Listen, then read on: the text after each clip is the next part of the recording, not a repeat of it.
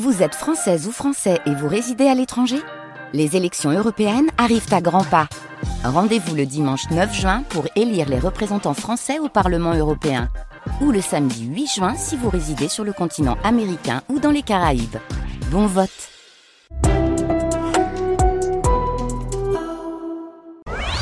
Sidonie Bonnec sur France Bleu, Minute Papillon. Bonjour et bienvenue les papillons, je vais vous raconter plein d'histoires encore aujourd'hui, comme celle de la naissance d'un personnage génial qui a bercé votre enfance, le petit Nicolas. Et tout de suite, vous avez trouvé de vieilles photos de mariage dans un grenier? Bonne nouvelle, vous allez apprendre à les décrypter. Bonjour Mario Dilmerniac. Bonjour Sidonie. Quel bonheur de vous retrouver dans Minute Papillon. Vous êtes historienne, généalogiste et vous allez nous aider à trouver des informations à partir de photos ou d'objets de mariage de nos ancêtres. C'est génial quand même hein, comme matière. D'ailleurs, si on a envie de faire un peu de généalogie, qui est l'une des grandes passions des Français, avec les photos de, de mariage de notre famille, quel est le premier réflexe à avoir? Déjà les rassembler, les retrouver. C'est vraiment le plus émouvant. C'est vraiment le plus émouvant les photos de mariage. On a euh, une foule de personnages et on n'arrive pas toujours à mettre un nom sur euh, les visages que l'on aperçoit si les photos sont un peu anciennes. Donc la première chose à faire, c'est déjà de les retourner pour voir si quelqu'un de la famille a eu la bonne idée d'écrire les noms des mariés et les noms des invités au dos. Oui, parce que parfois même les mariés, on ne sait pas euh, qui sont ces mariés. Si quand ce sont des vraiment très anciennes photos et qu'on a perdu le fil de notre euh, notre histoire. Dans les greniers, on peut trouver des photos qui datent des années 1900, qui datent d'avant 1914. Et là, il est quand même difficile maintenant de trouver quelqu'un qui se souviennent de eh ces visages-là. S'il n'y a rien de noté à l'arrière de cette photo de mariage que l'on a trouvée de, nos ancêtres, qu'est-ce qu'on fait? Alors, si on a euh, déjà commencé une généalogie, on a un arbre, on a des noms, on a des dates si la photo est dans notre grenier, on mhm. sait qu'il s'agit d'une photo qui où des membres de la famille sont présents. Donc la première chose à faire, c'est d'essayer de dater cette photo pour pouvoir éliminer par déduction, se dire ça ne peut pas être le mariage d'un tel ni d'un tel. Euh, c'était c'était trop tôt, c'était trop tard. Euh, par approximation, essayer de retrouver la, la date de la photo, du mariage, et donc pouvoir déterminer lequel est le bon. Et ça, on va sur les réseaux sociaux, c'est ça? Alors on peut aller sur les réseaux sociaux parce que euh, d'autres familles peuvent avoir la même photo, elles étaient très partagées, mhm.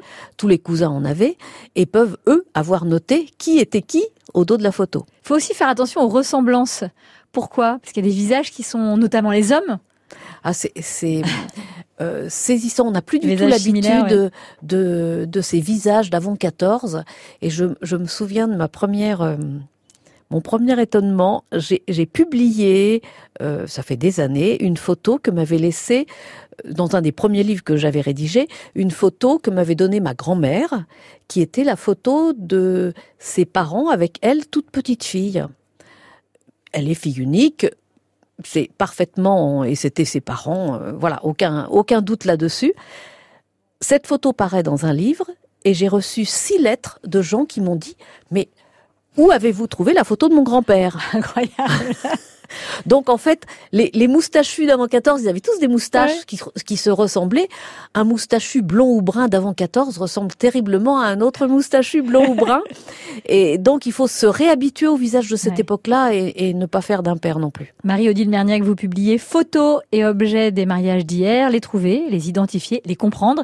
C'est aux éditions Archives et Culture. À partir de quand est-ce qu'on a commencé à, à prendre comme ça des, des photos de mariage?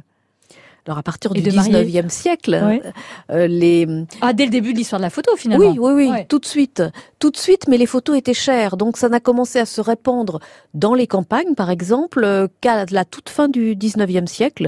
Donc euh, euh, avant les aux alentours des années 1900, voilà, si la famille a été un petit peu conservatrice, on peut retrouver dans toutes les familles des photos qui sont des photos de groupe. On prenait rarement encore les mariés tout seuls. Et parce qu'il fallait faire une photo, donc il fallait représenter tout le monde. C'était cher et on, tout le monde se rassemblait et on prenait une photo avec euh, ces énormes groupes géants. Euh, avec le placement qui était toujours un peu similaire ou pas? Oui, toujours les parents du marié à côté du marié, les parents de la mariée à côté de la mariée, et derrière on plaçait les jeunes gens. Il n'y avait pas des, petits enfants d'honneur comme on a aujourd'hui dans les mariages, c'était des jeunes filles et des jeunes gens d'honneur, on les appelait ainsi, qui étaient des amis des mariés mhm. et qu'on avait essayé d'assembler pour que ça donne des futurs mariages ensuite. Oh, c'est drôle. Les, photos anciennes, euh, quand on les regarde, il y en a quelques-unes dans ma, dans ma famille de ces photos de mariage, euh, parfois elles semblent un peu figées, on dirait que les, visages sont un peu crispés. Personne ne sourit. Oui, c'est frappant quand on commence à regarder ces photos anciennes. C'est cette absence de sourire qui frappe. En fait, le temps de pause était quand même assez long. Donc, si on souriait, on risquait d'avoir un visage un petit peu flou parce qu'il est difficile de maintenir un sourire à l'identique pendant 10-20 euh, secondes. Marie-Odile Merniac, il y a aussi les robes de mariée qui sont intéressantes à observer sur ces photos de mariage de nos ancêtres. Elles ont beaucoup évolué au fil du temps. À la fin du 19e, par exemple, quelle était la mode? Ah, ça permet aussi de dater justement les photos. À la fin du 19e, euh, on avait alors soit des robes de toutes les couleurs, c'est inattendu. Ah, le blanc n'était pas de mise depuis le début de l'histoire du mariage. De... Non, non, pas du hein. tout. Le, le blanc, c'était très cher parce que c'était très salissant. On ne pourrait pas la réutiliser, cette robe. Donc, c'était vraiment les classes les plus aisées qui se mariaient en blanc. Euh, les classes populaires elle, euh, il faut se rappeler que le prêt-à-porter n'existait pas. Le textile coûtait très cher et on se transmettait les robes par héritage. On, en faisait, euh, on l'inscrivait dans un testament, par exemple, une robe. Ah alors, ah parce que ça coûtait euh, le prix d'un lit, par exemple, une belle robe. Ceci dit, aujourd'hui, ça coûte aussi le prix d'un lit. Hein. Oui. Oui, mais voilà. Donc, une belle robe. En tout cas, la belle robe se transmettait de mère en fille et une fille pouvait se marier dans la robe de mariée de sa mère, voire de sa grand-mère, qui était la plus jolie robe qu'elle puisse avoir et qui était de toutes les couleurs, parfois même noire après 1870 parce que la défaite contre les Prussiens avait fait qu'on se mariait en noir pour porter un petit peu le deuil de la défaite. Donc à la fin du 19e siècle, pour reprendre ma question, il y a de toutes on est de, toutes, les, couleurs, Et, de toutes les tailles, de toutes les formes? De toutes les formes, moins.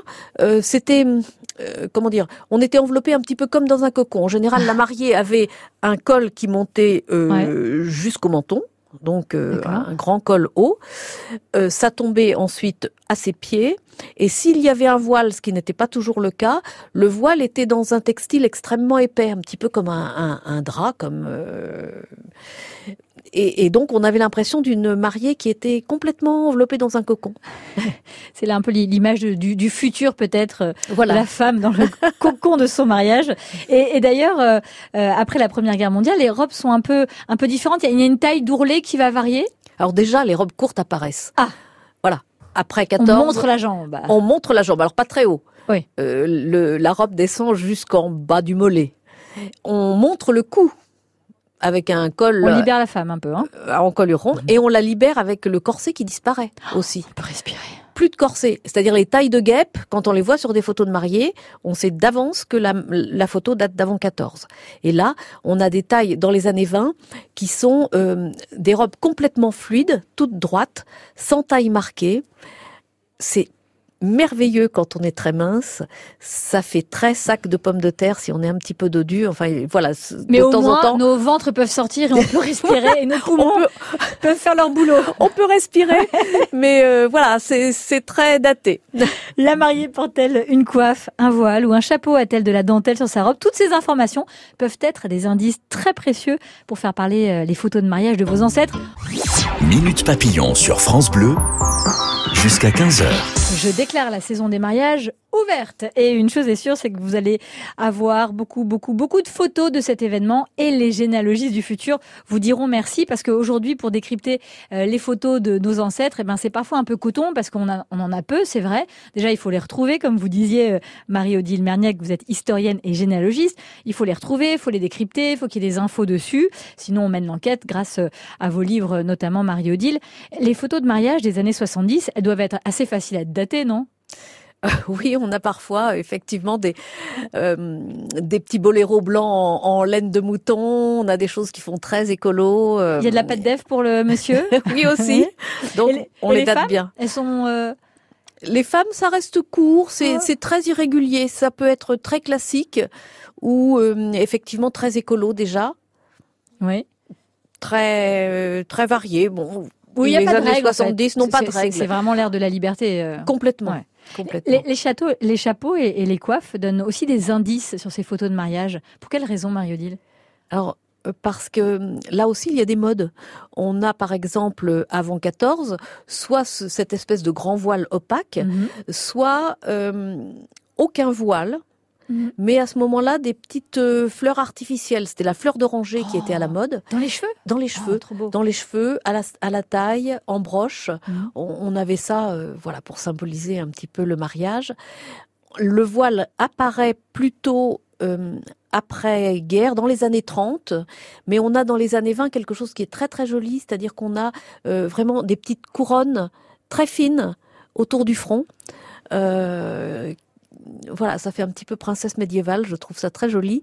Le voile apparaît ensuite et descend, euh, à la fin des années 20, descend complètement jusqu'au sourcil. C'est ah très curieux. Ah on, a ce voile qui part des yeux quasiment, et puis qui, qui s'en va derrière jusqu'au mollet environ. Et les voiles traînent qui vont euh, sur le sol, euh, sur plusieurs mètres derrière la mariée. Là, ça date des années 50 c'est vraiment quelque chose qui, qui a été euh, popularisé avec tous les mariages princiers dont on a commencé à voir des photos, euh, des séquences. Elisabeth II, par exemple, quand elle s'est mariée, ça a été un des premiers mariages télévisés. Souvenez-vous, en 2011, le monde entier découvrait la robe de mariée de la princesse Kate Middleton avec de la dentelle Made in France. C'était un des secrets les mieux gardés du Royaume-Uni. Hier enfin, le public et des millions de téléspectateurs ont découvert la robe de la mariée. De l'autre côté de la Manche, à Caudry, dans le nord de la France, ces employés n'en croient pas leurs yeux. La dentelle de la robe, ce sont eux qui l'ont confectionnée. C'était des, bons qu'ont fait tous les salariés de Sofialette tout à l'heure en découvrant les images euh, comme tout le monde devant son petit écran et en voyant effectivement notre dentelle euh, euh, figurant très clairement sur le col de, de, cette chère euh, de cette chère Kate Middleton. Donc effectivement, on avait participé euh, à, des, à quelques rushs ces dernières semaines sans jamais savoir euh, pour qui réellement il s'agissait avec Alexander McQueen. Reportage BFM qui date de 2011, Kate Middleton qui porte quand même la dentelle de Caudry pour son mariage.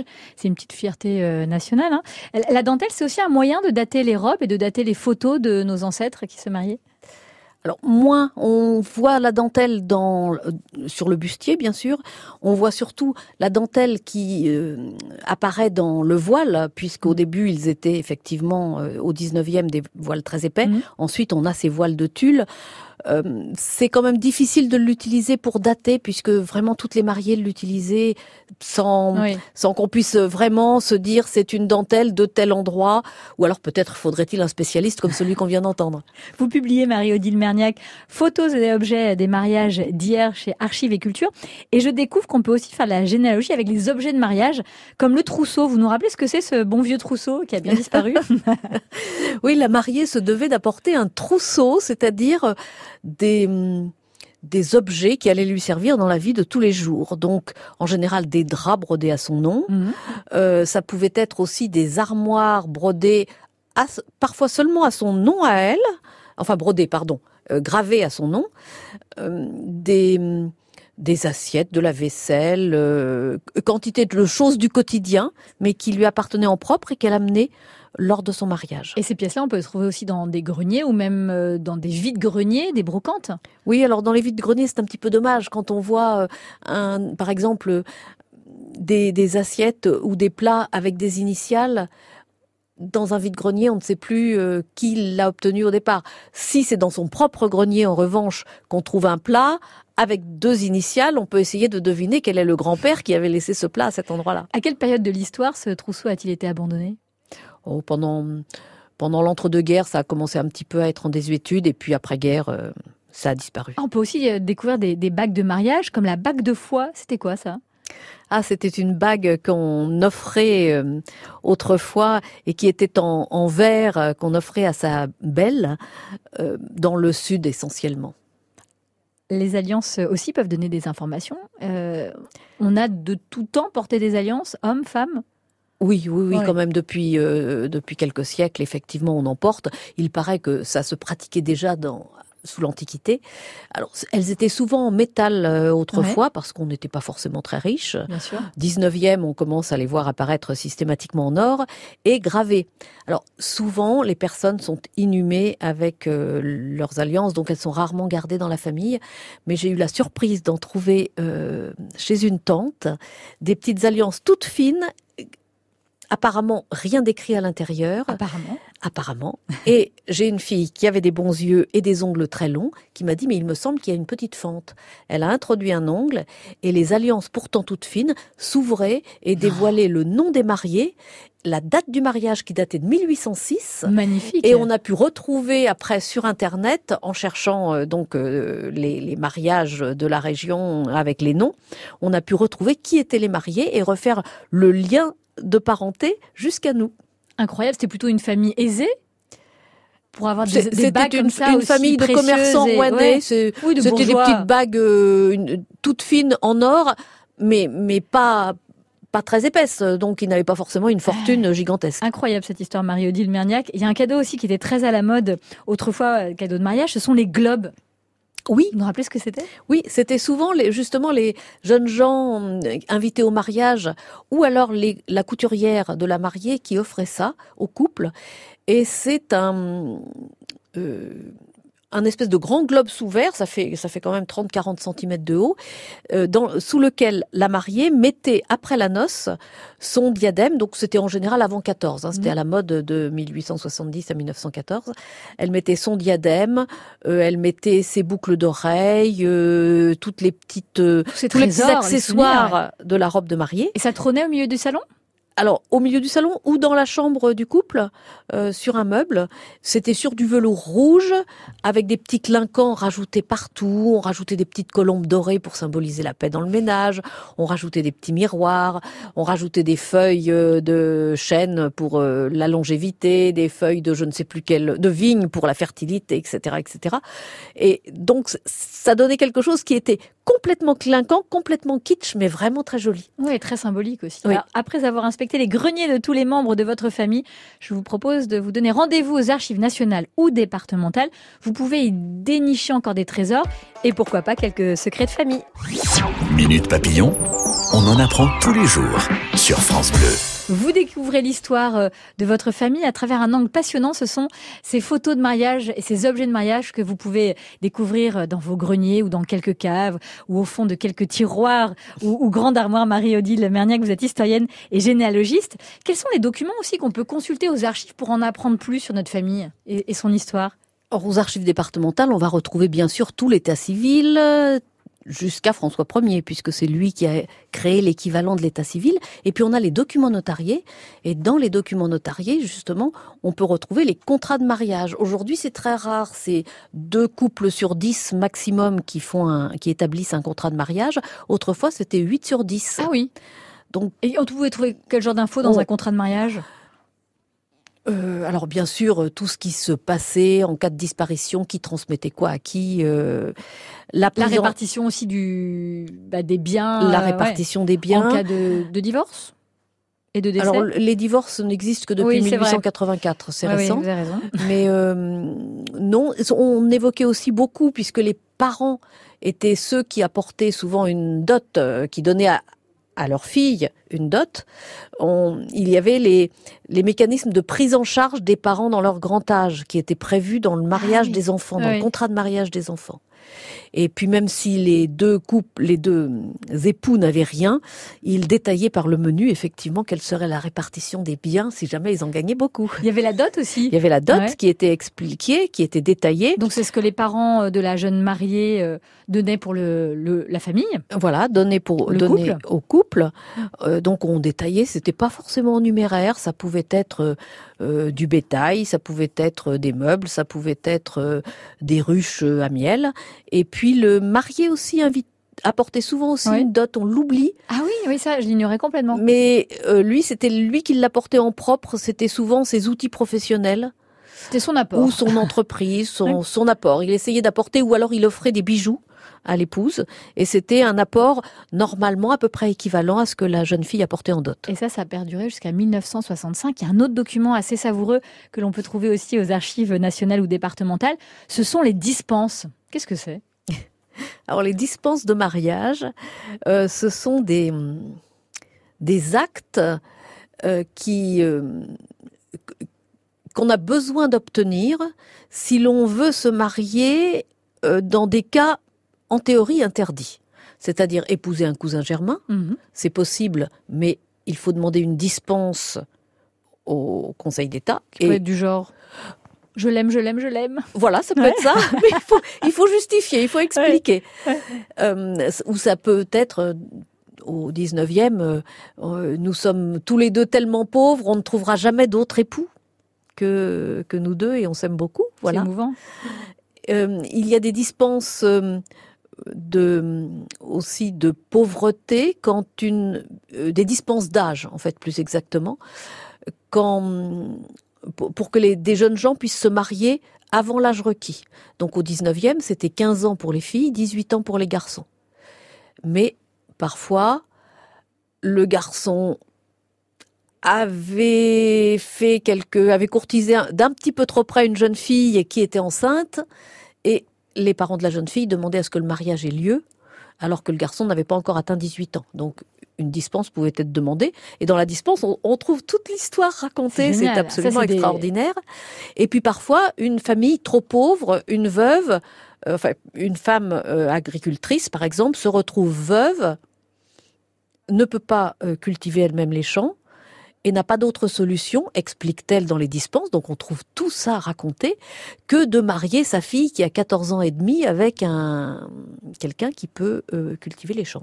Vous êtes passionnante, Marie-Odile Maniac. C'est toujours un bonheur de vous avoir dans Mille Papillons. Et vous publiez photos et objets des mariages d'hier, les trouver, les identifier, les comprendre.